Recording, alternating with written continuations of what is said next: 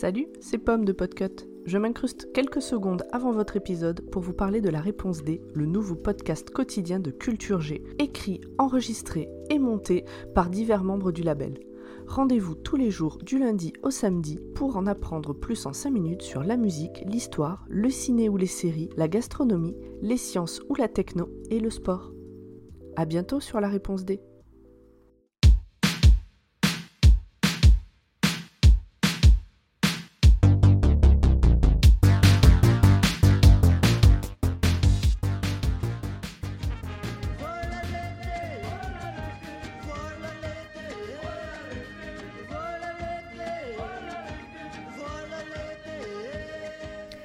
Bonjour à tous, vous l'avez attendu, le voici. C'est le deuxième épisode de la série spéciale été que nous vous proposons, Noémie et moi.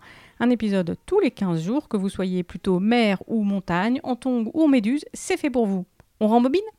En 1989, à moins de vivre au fin fond d'une grotte, vous n'avez pas pu y échapper.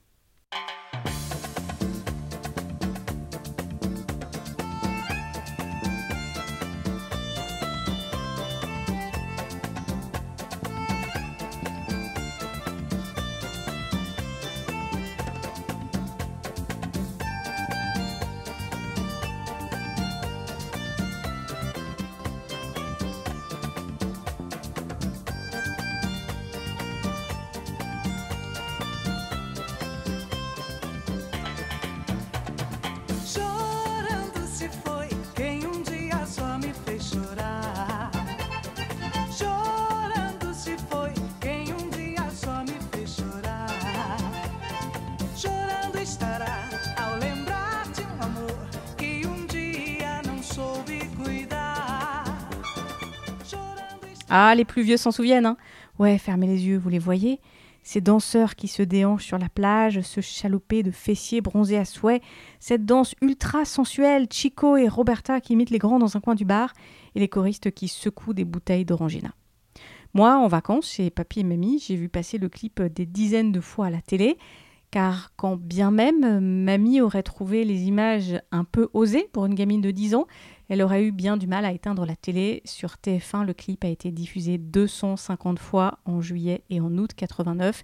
Il a même servi d'interlude entre les programmes. Il faut dire que ce tube de l'été était en fait un gros coup de pub et un gros plagiat.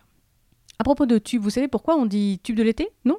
Eh bien, la réponse se trouve dans l'un des épisodes du podcast Réponse D, le nouveau podcast de Podcut. Reprenons. En 89, TF1 diffuse le clip de la Lambada qui sert aussi de publicité pour Orangina. La Lambada fait un carton, la chanson reste 27 semaines numéro 1, c'est plus de 15 millions d'exemplaires vendus, ça fait rêver aujourd'hui, et ça rapporte 6 millions de francs en droits d'auteur, environ 1,3 million d'euros. Le couple d'enfants qui joue dans le clip, Chico et Roberta, se lance à son tour dans la chanson, va sortir un 45 tours qui va marcher très bien, tout le monde apprend à danser la Lambada, les petites jupes volantes font un carton, le tube s'exporte partout en Europe, au Japon, aux États-Unis, même en Australie. Tout ça pourrait être une chouette histoire de tube de l'été jusqu'à ce que un groupe bolivien réalise qu'on a plagié une de leurs chansons et demande réparation en justice. En réalité, quelques années auparavant, en voyage au Brésil, un cinéaste français, Olivier Lorsac, et un producteur, Jean Caracos, repèrent une chanson sympa, un peu rythmée, mais elle était chantée à l'origine par des Boliviens, en espagnol donc. Au début des annes 80, la chanson s'appelait Llorande se fue. Comme en musique, tout se recycle un peu. euh, les deux Français décident de réarranger un peu l'affaire. Ils remplacent la flûte de pan par l'accordéon.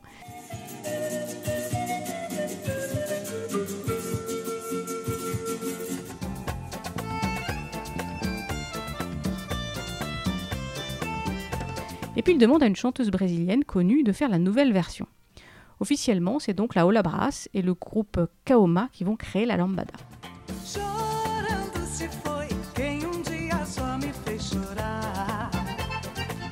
La chanson est d'ailleurs déposée à la SACEM par un certain Chico d'Olivera. Mais les Boliviens ont l'oreille fine et ils reconnaissent leurs morceaux. À la fin du mois d'août 89, le quotidien Le Monde révèle que le Chico d'Olivera, en fait, c'est Olivier Lorsac, lequel sera finalement condamné à reverser les droits d'auteur indûment perçus.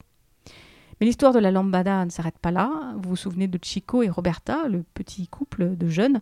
En vrai, alors d'abord, il s'appelle pas comme ça. Finalement, Chico a laissé tomber la chanson, il est devenu pasteur. Et Roberta, elle est vétérinaire aujourd'hui. Quant à Laola Brass, eh bien, la chanteuse brésilienne, elle a été retrouvée morte carbonisée dans sa voiture en 2017, sans doute victime d'un cambriolage.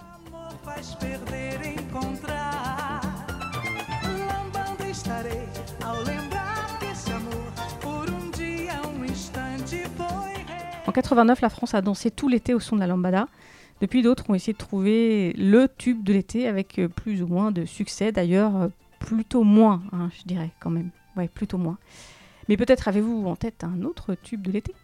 Alors, bah, on attend vos suggestions dans les commentaires sur notre compte Facebook, Sororities, par exemple, ou Twitter, Sororities Podcast. Et puis, si vous avez aimé ce podcast et puis les autres podcasts produits par notre label Podcut, vous pouvez participer à notre Patreon. Je vous mets le lien en commentaire, il n'y a plus qu'à cliquer. Et puis, bah, je vous laisse vous déhancher hein, euh, au son de la lambada jusqu'au prochain épisode dans 15 jours. À bientôt